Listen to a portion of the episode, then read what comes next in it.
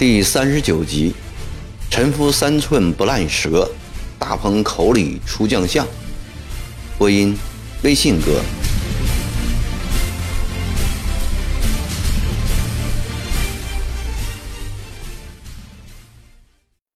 两平山离白杨亭只有十里路。吃完饭后，国藩带着满地国宝，陪臣夫一起徒步来到两平山。三个人在山前山后看了一遍，然后登上山顶。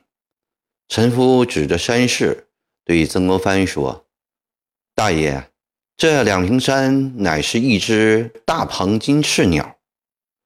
你看。”陈夫遥指对面山峰说：“对面是大鹏的左翼，我们脚下是其右翼。”陈夫又指着山下的一条路说。这是大路，这是大鹏的场景。大爷看，远处那座小山是大鹏的头，后面那个山包是大鹏的尾。这一带，曾国藩从小便熟悉，只是从来没有站在山顶做如此俯瞰。经陈夫一指点，他越看越像，仿佛真是庄子《逍遥游》中所描述的那只。斩垂天乌云之玉，击三千里之水，团扶摇而上九万里的大鹏神鸟。陈夫又指着尾部说：“我昨天看到那里有一座修缮的很好的坟墓，也不知是哪位帝仙看的，算是有眼力。”曾国藩顺着陈夫的手指方向看去，说：“那座坟我知道。”不是哪个特意看的，而是无心碰上的。无心碰上的，陈夫惊奇地问：“怎么碰了这样好啊？”哦，我们荷叶堂流传着这样一个故事。曾国藩缓缓地说：“前明嘉庆年间，贺家坳有个贺三婆婆，带着一个十二岁的儿子，儿子名唤狗牙子。”母子二人终年在荷叶塘一带以乞食为生。那年大年三十，风雪交加，母子俩祈祷回家途中，路过两平山时，贺三婆婆一脚未走稳，从山上滚到山脚，摔死在一块石头边。狗牙子抱着母亲痛哭，想自己家无尺寸之地，如何埋葬呢？只好就地挖了一个坑，把母亲掩埋了。狗牙子掩埋母亲后，便离开荷叶塘，远走他乡。四十年后，狗牙子在外乡发财致富，三个儿子也都得了功名。他带着大把钱衣锦还乡，乡亲们都说是贺山婆婆的坟地好，于是。狗牙子将母坟修缮一新，并请人年年带他祭奠。哦，原来这样。陈父笑着说：“这贺婆婆葬在炸鹏鸟的尾巴上，保佑了后人发财致富得功名，这便是这块宝地的名证。我现在看中的是大鹏鸟的嘴口，这才是胜过尾部千百倍的好地。”大爷，请下山，我陪你亲自去看看。三人一起来到被陈夫称之为“大鹏嘴口”的小山边。只见此地山峰三面壁立，中间一块凹地，山不高，却林木葱茏。尤其因是那块凹地，芳草丰盛，虽是冬天，亦青青翠翠。环绕四周的是一条清澈见底的小溪。溪中时见游鱼出没，曾国藩心中赞道：“果然一块好地。”大爷看此地山环水抱，气势团聚，草木葱郁，活力旺盛。这种山水势气四样俱全的宝地，世上难得。曾国宝这里瞧瞧，那里看看，连连点头。陈先生说的不错啊。这方圆百来里地面，确实再也找不出一块这样好的地来。陈夫说：“自古以来，风水之事不能不讲。当年朱洪五贫，不能葬父母，乞告上天，代为看管，用芦席将父母尸体包好，浅浅下葬。后来扫平群雄，居有天下，打发刘伯温到凤阳老家营造皇陵。刘伯温看了看朱洪武父母的葬地。”对人说：“原来皇上的双亲葬在龙口里，怪不得今日坐江山呢。”说到这里，曾国藩、曾国宝都笑起来。陈夫继续说：“葬在龙口出天子，葬在凤口出皇后，葬在大口里出将相。大爷，请再也不要迟疑，就将老太太的灵柩下葬此地吧。”曾国藩高兴地说：“先生说得好，过些日子就把灵柩移来，葬在这里。”陈夫又打开罗盘，细细地测了一番，削一根树枝插在凹地上，说：“这里便是金眼的正中处，让老太太头枕山峰，脚踏流水。”说罢，三人一起离开大鹏金翅鸟的嘴口，回白杨坪。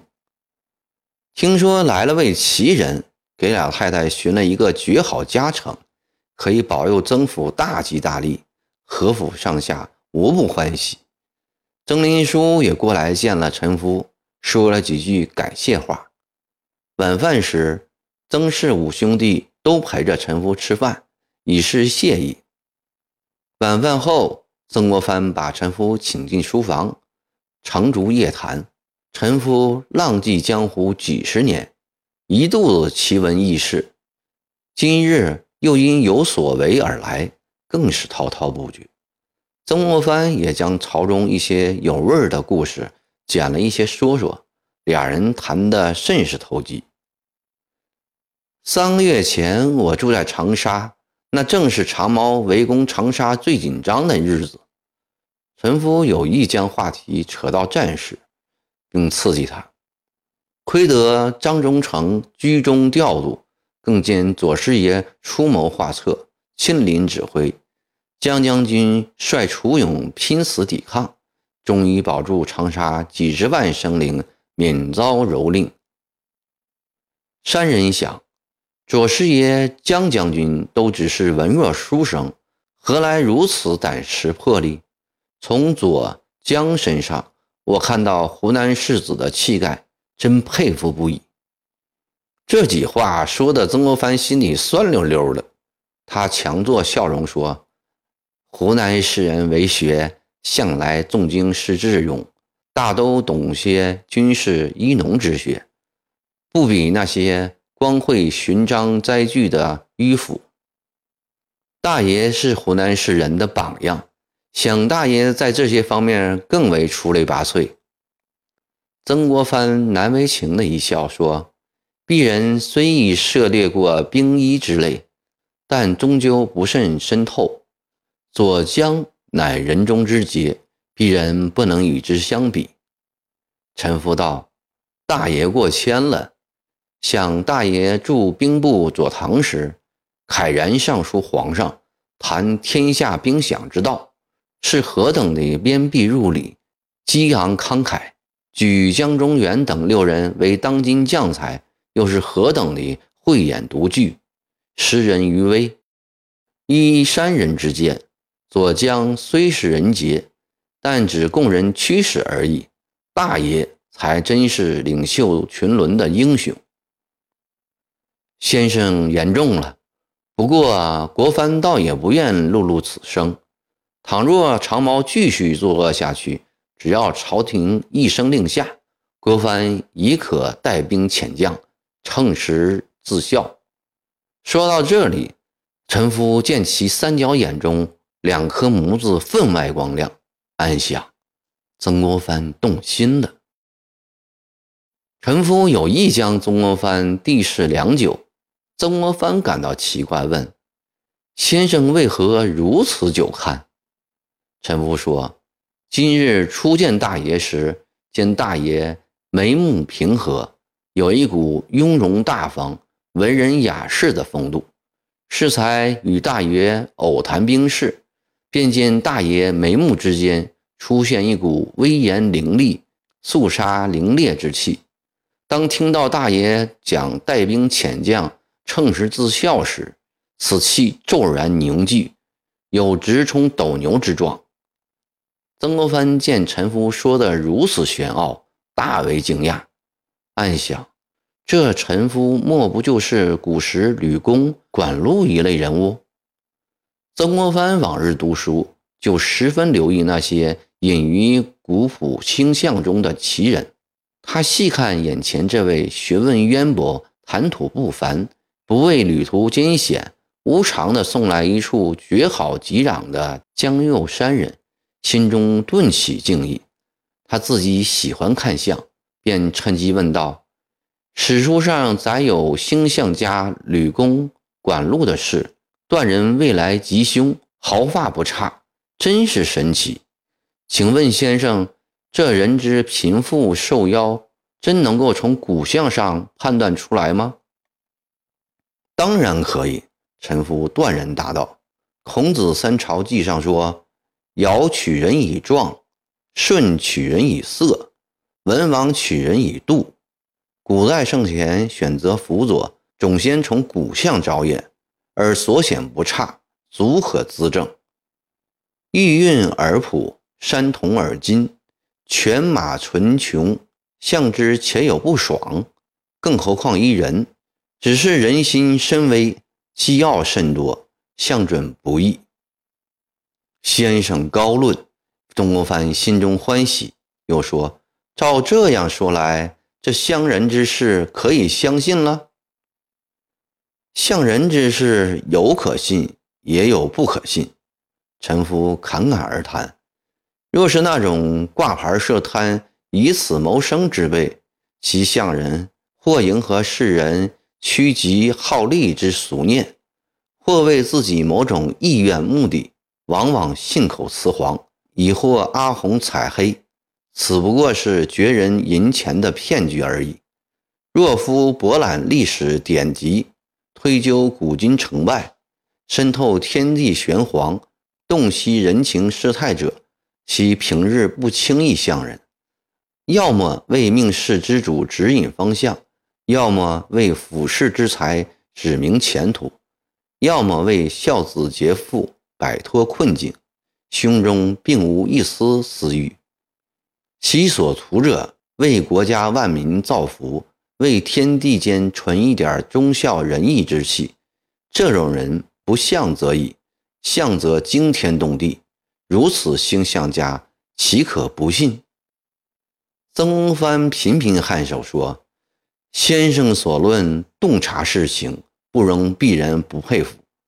不过鄙人心中有一段往事，其中缘故一直不解。”先生可否为我一试？大爷有何不解之事？不妨说与山人听听。那是二十年前的事。曾国藩缓慢地说：“那年国藩尚未进学，一次偶到永丰殿赶集，见集上一先生，身旁竖起一块布幡，上书‘司马铁嘴相命’。”六个大字，我那时正为自己年过二十，尚无半个功名而苦恼，便走到司马铁嘴面前，求他相一相，看此生到底有没有出息。司马铁嘴将我左瞧右看，好半天后，沉下脸说：“先生是喜欢听实话，还是喜欢听奉承话？”我心头一惊。自私不妙，但既然已坐到他的对面，便不能中途走掉。于是硬着头皮说：“当然要听实话。”司马铁嘴又把我细细端详一番，说：“不是我有心吓唬你啊，你这副相长得很不好，满脸凶气死气，将来不死于秋房，便死于刀兵。”我说了实话，你心中不舒服，你这就走吧，我也不收你的钱，自己今后多多注意。”我听了好不晦气，一连几个月心神不定。随之，我第二年就进了学，第三年便中了举，再过几年中进士，点翰林，一路顺利。点翰林回家的那年，我特地到永丰镇去找司马铁嘴，谁知再也找不到了。别人说司马铁嘴知我回来修府，吓得半个月前便逃走。陈先生，你说那个司马铁嘴的话可信不可信呢？哈哈哈哈！陈夫一阵大笑，心想：怪不得他不愿意出山办团练。是怕死于刀兵之中，必须彻底打消他的这个顾虑。有趣，有趣！司马铁嘴可惜走了，不然山人倒要去见识见识这个治鱼之漏的算命先生。山人想，那司马铁嘴一定是多时没有生意，穷极无聊，拿大爷开心取笑罢了。大爷的长相，倘若在不得志之时，双眉紧蹙，两颌下垂，嘴角微闭，的确给人一副苦难中人的感觉。但那个铁嘴忘记了相书上所说的“相随心转”的道理。大爷这副相若长在心肠歹毒、邪恶多端人的脸上，或有所爱。但他不知，大爷乃堂堂正正伪男子，是忠贞不二、嫉恶如仇的志士。一颗心千金不换，万金难买。可惜他一个庸人，哪能看得透彻？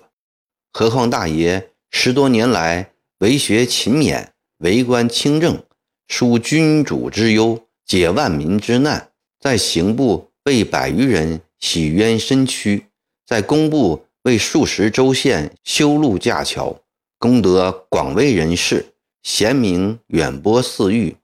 大爷面相。已早非昔日了。陈夫这盆米汤灌得曾国藩喜滋滋、乐融融，连声说：“先生言之有理，言之有理。”山人从今日午后来，便留心大爷面相骨相，见大爷山根之上，光明如镜，额如川字，一马鼓起，三庭平分，五岳朝贡，三光兴旺。六府高墙，此数者若被一种，都大有出息。大爷全肩足背，前程不可限量。且骨与肉相称，气与血相应，无论从面相、骨相而言，均非常人所有。看来大爷为之将相，爵封公侯，是指日可待之事啊。曾国藩连连摆手说：“先生这番话。”鄙人担当不起，想鄙人出身微末，秉性愚钝，有今日之名位，已大出意外，何敢忘公侯将相之荣贵？王侯将相宁有种乎？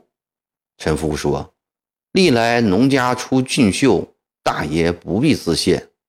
我细思过，相书上所言，类似大爷古相者，古来只有三人。”即唐之郭汾阳、裴相国、明王文成公，然则三人皆以平乱之功而名垂史册。如此看来，大爷也将要从此发迹。曾国藩想到对张亮基邀请的推辞，一时陷于沉思。陈夫见曾国藩不语，便继续说下去：“大爷。”贵府昆中，山人今日有幸得以谒见，不是山人面语。大爷兄弟五人，个个玉树芝兰，人人官至隆盛，尤以大爷和九爷面相最好，将来都可列五等之爵。如先生之言，国藩已可置身戎间，上马杀贼了。陈夫点头说。山人这些年来夜观天象，见枕翼之间将星特别明亮，在枕心十六度处有一将星尤其耀眼，枕星十六度下应长沙府，故山人这几年一直在荆楚一带游历，广结英雄豪杰。今日一见大爷，心中暗自诧异，自思乡人三十余年，足迹遍天下，从未见过大爷这种骨相的人。昨日又偶遇大鹏金翅鸟之嘴。如此看来，天意已在大爷昆仲身上，请万勿错过好时机。古人云：“天赐不取，反受其咎。”请大爷好自为之。山人所言实乃天机，幸勿与外人道。曾国藩神色庄严地点了点头。这时，征府的报晓鸡已发出第一声啼叫。曾国藩吹熄灯，与陈夫对床而卧。日上三高，陈夫起床，曾国藩早已不见。曾国藩将昨夜与陈夫的一番话择要告诉了朱棣，四个弟弟个个欢喜，想当今满目刀兵，遍地狼烟，正是男儿争功名、列富贵的好时候，莫不是天谴一人来指引方向？曾府上下将陈夫看得如同神仙似的，兄弟五人齐齐陪伴陈夫吃早饭。饭毕，陈夫告辞。曾国藩命京妻取出百两白银来酬谢陈夫看地之劳。陈夫笑了笑，轻轻用手推开，说：“待大爷功成名就之后，再赏山人不迟。”曾国藩将陈夫送出大门外两里路远，国煌、国华、国权、国宝四兄弟又将陈夫送到贺家坳后，才彼此拱手作别。